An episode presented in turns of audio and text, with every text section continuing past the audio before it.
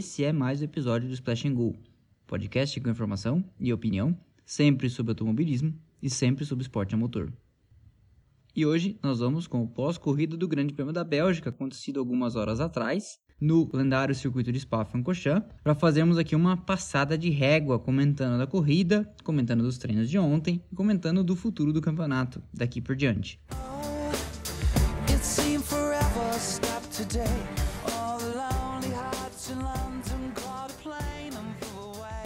E eu falei da classificação porque antes eu quero um segundo para comentar dos resultados de ontem na formação do grid de largada. Na verdade, eu quero não um segundo, eu quero meio segundo. E você vai entender por que eu quero meio segundo. Porque meio segundo foi o que o Bottas tomou do Hamilton, 0,511, e ficou com o segundo tempo no grid. E meio segundo também o Verstappen em terceiro de Red Bull, que ficou 15 milésimos atrás do Bottas, 0,511 do Hamilton o Bottas, 0,526 do Hamilton o Verstappen. Mas eu dizia, meio segundo, o Verstappen ficou à frente do seu companheiro, também de Red Bull, Alex Albon. Nos dois casos, dois excepcionais versus dois pilotos medianos. Mas meio segundo, volto a enfatizar, é muito tempo nesse esporte de elite. Não daria para falar da classificação sem falar também do suplício que passa a Ferrari Ninguém mais aguenta ouvir falar disso, eu sei, mas é importante mencionar. O suplício que passa a Ferrari, que no sufoco, bem no sufoco, conseguiu colocar os seus carros no Q2. Mas não foi nada tranquilo e teve muita gente que achou que eles não passariam. Sem surpresa também que os seis carros mais lentos em reta em Spa-Francorchamps eram seis carros empurrados por motor Ferrari. As duas Ferrari, as duas Haas e as duas Alfa Romeo.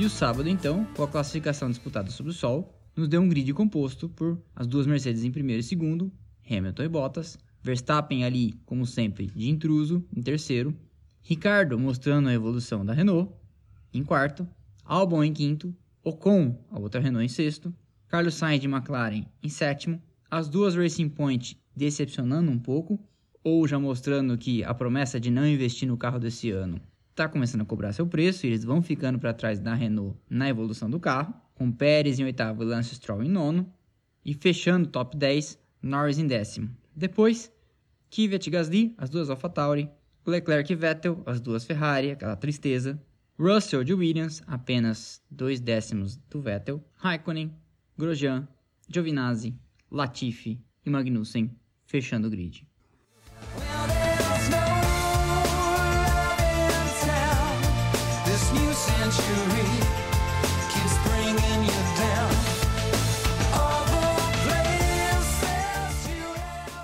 Na largada então, Hamilton chega junto com Bottas na La Source, não dá espaço para o companheiro finlandês e some na frente.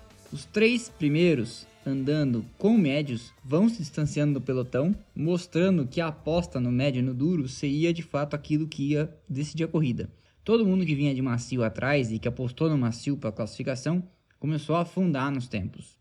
Na quinta volta, para você ter uma ideia, eu anotei o tempo do Verstappen, que vinha de médio, 1,50,199. E o Albon, que vinha de macio e teoricamente com o mesmo carro, 1,51,417. 1,3 mais lento. Lá atrás, o Leclerc fez uma grande largada, ganhou várias posições e a televisão conseguiu não nos mostrar isso. Só que logo adiante, pela falta de ritmo da Ferrari e ainda nas primeiras voltas, foi engolido pelo Norris e pelo Kvyat que passaram por ele de passagem. Mais algumas voltas, o que começou a se perceber é que o Gasly, que tinha feito a estratégia de largar com pneus duros, era quem tinha o melhor desempenho no top 10. E ele ia ganhando tempo com relação aos outros, que de macio já começava a ter problema com a borracha.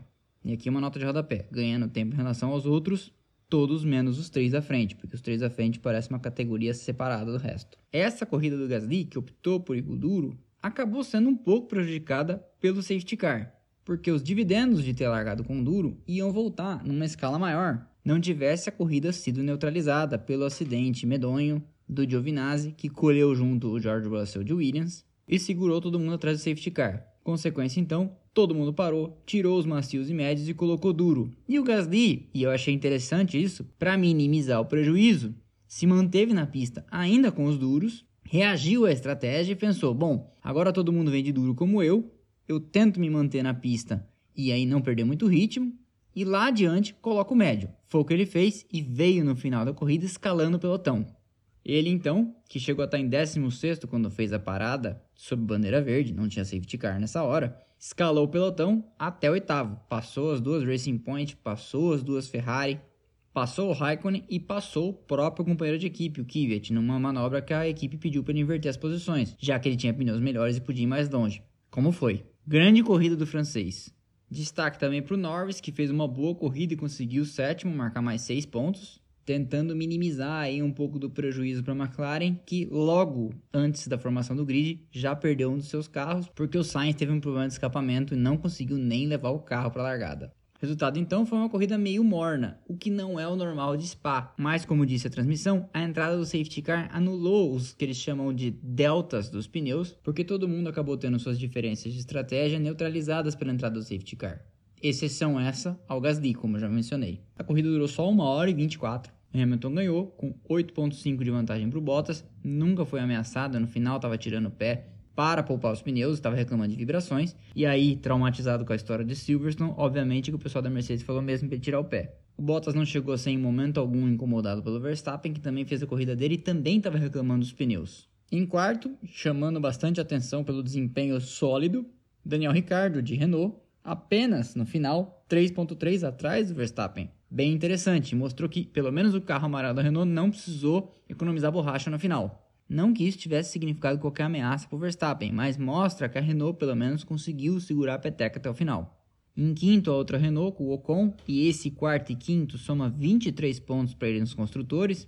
O Albon em sexto, e aqui um detalhe: ontem na classificação, eu cheguei a ver que no final do Q2 o álbum tava só dois décimos do Verstappen. Eu falei, puxa, que legal, ele recuperou o norte, tá conseguindo andar no mesmo ritmo do companheiro de equipe, porque dois décimos não é nenhuma tragédia. Aí vem o Q3. E aí vem o Q3 e o Verstappen enfia meio segundo nele, como eu falei. Eu sei que o Verstappen é um cara fora de série, coisa e tal, nós sabemos, mas puxa, meio segundo é dose, né? Alguns analistas, inclusive o pessoal do site Grande Prêmio, têm dito que o que tem salvado o pescoço do álbum nesse ano é a superioridade tão grande da Mercedes e a ausência de uma equipe para incomodar o segundo lugar da Red Bull. Porque tivesse a Ferrari um carro melhor, ou a Racing Point, ou a Renault, e esse segundo posto nos construtores da Red Bull tivesse sob ameaça, esses pontos a menos que o Albon está marcando, porque por exemplo, chegar atrás das duas Renaults não é um bom negócio, estariam fazendo mais estrago à sua reputação dentro da equipe. Porque se a Red Bull é o segundo melhor carro do grid, quarto lugar é igual a zero para o álbum. E se ele chega em sexto, ele está devendo duas posições para o time, porque o sexto marca 8 pontos e o quarto marca 13. Sétimo para o Norris, e esses 6 pontos marcados pelo sétimo posto vão ajudar a minimizar o prejuízo com relação à Renault, que marcou 23. Oitavo para o que bota mais 4 pontos na bolsa e vai distanciando ele cada vez mais do outro carro da AlphaTauri, o Kvyat. E começa-se o questionamento no paddock de o que vão fazer com o segundo carro da AlphaTauri. Nono e décimo para os dois carros da Racing Point, Stroll em nono, Pérez em décimo e três pontinhos a mais na bolsa. E esse resultado surpreendeu negativamente, porque quando era a Force India e até quando era a Jordan, a Racing Point sempre andou bem em Spa-Francorchamps. Mas de fato, o final de semana inteiro ninguém viu um desempenho de encher os olhos dos carros cor-de-rosa e chegaram até a pensar, bom, deve ser uma questão de ritmo de corrida. Não estão tão bem na classificação, mas no domingo vão bem. Mas não foi o que aconteceu. Nono e décimo não chegaram a ameaçar em momento algum a Red Bull ou a Renault ali no final do top 4 top 6. 11º Kvyat chegou 70 segundos atrás do líder, enquanto o Gasly chegou 47, sendo que houve uma intervenção do safety car. Ou seja, essa diferença poderia ter sido até maior. 12º Raikkonen. O Raikkonen até hoje é conhecido como rei de Spa, tem quatro vitórias nessa pista, sempre andou muito bem e durante esse domingo, por várias voltas, andou em décimo, com esse carro limitadíssimo da Alfa Romeo, empurrado por esse motor piada da Ferrari. 13º Vettel, 14º Leclerc não dá para entender o que está acontecendo com a Ferrari, porque sim, a gente sabe que o motor é fraco, sim, a gente sabe que o carro é ruim, mas eles tomam as decisões de estratégia que não parecem fazer o menor sentido. Vocês devem ter visto durante a corrida o Leclerc questionando para a equipe: por que vocês fizeram isso comigo? E o cara do rádio só disse: I'll let you know later. E só falou então é isso. Tipo, você vai saber depois. Parece aquela coisa da mãe, né? Quando chegar em casa a gente conversa. Além disso, eles também seguraram o Vettel de pneus velhos por um monte de voltas quando não fazia mais nenhum sentido, afinal de contas eles não estavam disputando pontuação nenhuma. Coloca logo borracha 9 e vão andar depressa, pelo menos. 15 Grosjean, 16 Latifi, a única Williams a cruzar a linha de chegada, 17 Magnussen. Nada a dizer sobre esses três, exceto que o Latifi pelo menos não tem mais cometido erros crassos como estava cometendo algumas corridas atrás. 18 Magnussen, errou sozinho e colheu com ele o Russell, que vinha logo atrás, não teve culpa de nada. Na hora que eu vi o acidente, eu ainda pensei, ó, oh, o Russell cometeu mais um erro sozinho, mas puxa, seria injusto, não foi nada com ele dessa vez.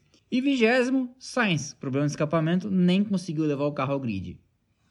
No campeonato, então, o Hamilton já tem 47 pontos de vantagem para o Verstappen. Mais 3 pontos, ele pode ficar duas corridas sem nem aparecer que ele continua líder. 3 pontos atrás do Verstappen, o Bottas, e isso realmente é alarmante. Bottas tinha carro para ser vice-líder do campeonato, pelo menos. Quarto é o Albon com 48, e aqui se escancara também a diferença. O Albon tem menos da metade dos pontos do Verstappen. Quinto, Leclerc, que teve dois pódios milagrosos. Sexto, Norris, com 45 também. Sétimo, Stroll, com 42. Oitavo, Pérez, com 33. Nono, Ricardo, surpreendentemente, com também 33. E décimo, Ocon, que não vem fazendo feio perto de um companheiro muito mais experiente. O Ricardo é um piloto que já ganhou 7 grandes prêmios e o Ocon tem 26 contra 33 do companheiro. É uma performance bastante sólida. E mostra que o Ocon está fazendo a coisa certa, tentando ganhar a maior quantidade de moral possível com a equipe e talvez até com o mercado externo, porque ele sabe que o ano que vem a vida vai ser bem mais difícil. Ele vai ter um companheiro duro na queda que não está acostumado a dividir nada com ninguém. 11 no campeonato, Carlos Sainz com 23 pontos. Vai ficando muito atrás do Norris, tem quase metade dos pontos dele, e isso vai custar caro para a McLaren nos construtores. Esses problemas do Sainz não foram culpa dele. Quando correu, chegou bem. Chegou com um quinto, dois nonos, um sexto. Mas ele teve dois décimos terceiros e essa não largada de hoje que estão saindo caro na tabela para ele. Décimo segundo, o Gasly tem 18 pontos e ele está dando de 18 a 2 no Kvyat. É um massacre. Décimo terceiro, Vettel com 16 de Ferrari. Que tragédia. Décimo quarto, ainda tem os 6 pontos do Huckenberg por causa do sétimo lugar. Décimo quinto, Giovinazzi com 2. Kvyat com 2 em 16 e Magnussen com 1 em 17 Dali para baixo, todo mundo zerou, ninguém marcou pontos ainda. Pela ordem das classificações que tiveram, Russell, Raikkonen, Latifi e em último Grosjean.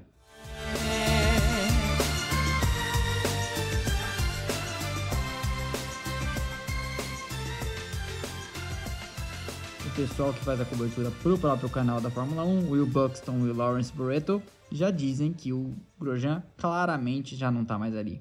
E ele tem dito assim que esse período de pandemia colocou ele para pensar sobre o que ele realmente quer da vida dele, não deve continuar no que vem. Nos construtores, a Mercedes, líder, 264 pontos. A Red Bull, segunda, 158. Depois, dali para trás, um degrau. A McLaren, terceira, com 68. A Racing Point, quarta, com 66, já tendo pago pedágio de 15 pontos por aquela história dos dutos de freio. A Ferrari é quinta com 61. A Renault em sexta deu um salto, hoje tem 59 pontos e se marcou 23, marcou quase 40% dos pontos do ano nesse domingo. E está agora a menos de 9 pontos da terceira na tabela é a McLaren. Ou seja, a Renault, de todas essas, até pelo tamanho e orçamento que tem, eu ainda acho continua sendo a maior candidata atualmente ao top 3. A McLaren e a Racing Point anunciaram que não vão investir no carro pesadamente para esse ano. A Ferrari, vocês já sabem, é a Ferrari. Então eu acho que a maior candidata nesse momento ao top 3 é a Renault. Dali para trás tem outro degrau, seria o terceiro escalão. Tem a Alpha Tauri com 20, mas também já começa outro degrau, porque a Alfa Romeo vem só com 2. Então essa posição sétima da Alpha Tauri está meio que assegurada. A Alfa Romeo com 2 é ameaçada, sim, essa pela Haas com 1 um, e a própria Williams, que num soluço ali pode marcar um ou dois pontos e embolar todo o jogo na disputa pelo oitavo lugar. Ainda mais agora que a Williams foi vendida e deve contar com um suporte financeiro melhor para as próximas temporadas, inclusive para essa temporada. Essa foi, inclusive, uma das notícias da semana. Como foi também notícia dessa semana, pelo menos para nós brasileiros, a confirmação pela Rede Globo de televisão a detentora dos direitos de transmissão da Fórmula 1 pelas quase quatro últimas décadas inteiras, que não transmitirá mais a Fórmula 1 a partir da temporada de 2021. O que vai acontecer? A gente não sabe. Muito provavelmente a Liberty está tentando alguma coisa com alguma TV aberta. Por que uma TV aberta? Porque a Fórmula 1, em números absolutos, tem o seu maior mercado de audiência no Brasil. O que eu quero dizer com isso em números absolutos? Que 10 pontos de audiência, que é mais ou menos o que a Fórmula 1 dá, num mercado do tamanho do Brasil, é muito mais do que 20 ou 30 pontos de audiência no mercado menor, como o Reino Unido, onde ela tem muito mais audiência, mas o país e o mercado são muito menores. Então, a primeira opção da Liberty vai ser sim tentar a transmissão via TV aberta. Se ela quiser continuar na TV aberta e não conseguir uma emissora que pague, eu não descartaria, ninguém me falou, mas eu estou especulando, que ela fizesse a transmissão, por exemplo, no YouTube, ou abrisse o sinal da Fórmula 1 TV de graça para o Brasil. Tudo isso tendo em consideração o tamanho que o mercado brasileiro representa para a Fórmula 1. Saiu também a notícia de que a Liberty estaria negociando com o um grupo chamado Rio Motorsports para que eles fossem a empresa intermediadora nas negociações com alguma emissora. Eu não vou me aprofundar sobre essa história desse grupo Rio Motorsports, mas é bom sempre frisar que é esse pessoal que disse assim que ia entregar um autódromo inteiramente pronto para a Fórmula 1 disputar ainda o Grande Prêmio do Brasil de 2020, há um tempo atrás. E depois disseram que na verdade iam tirar a Fórmula 1 de São Paulo e levar para a construção de um autódromo que ainda não existe e que tem o terreno supostamente destinado à suposta construção no antigo campo minado do Exército na região de Deodoro, no Rio de Janeiro, que também está ladeado por uma área de preservação permanente de floresta. O licenciamento ambiental dessa obra e também questões relacionadas à licitação estão sendo questionados pelo Ministério Público Estadual e Ministério Público Federal no Rio de Janeiro e pairam muitas dúvidas sobre o expertise ou a solidez desse suposto consórcio para a construção desse suposto autódromo. Mas sobre isso vocês mesmos conseguem apurar digitando no Google, fazendo uma busca e verificando que até algumas garantias bancárias que tinham sido apresentadas foram apresentadas por uma instituição que nem banco é, enfim. Dá um Google que você vai sanar a sua curiosidade, ok? Então logo essa história se desenrole e a gente volta a falar dela. Eu espero que vocês tenham gostado. Na semana que vem tem mais. Siga lá o nosso canal no Instagram, splashandgo.podcast. E se você quiser contribuir para que esse canal continue crescendo e se profissionalizando, vai na nossa campanha no apoia.se barra podcast e deixa sua contribuição como alguns dos nossos amigos já fizeram, possibilitando inclusive que eu tenha adquirido já um microfone profissional para gravar esse podcast para vocês. A gente volta a conversar domingo que vem com o pós-corrida do Grande Prêmio da Itália a ser disputado em Monza. Um abraço, valeu e boa semana.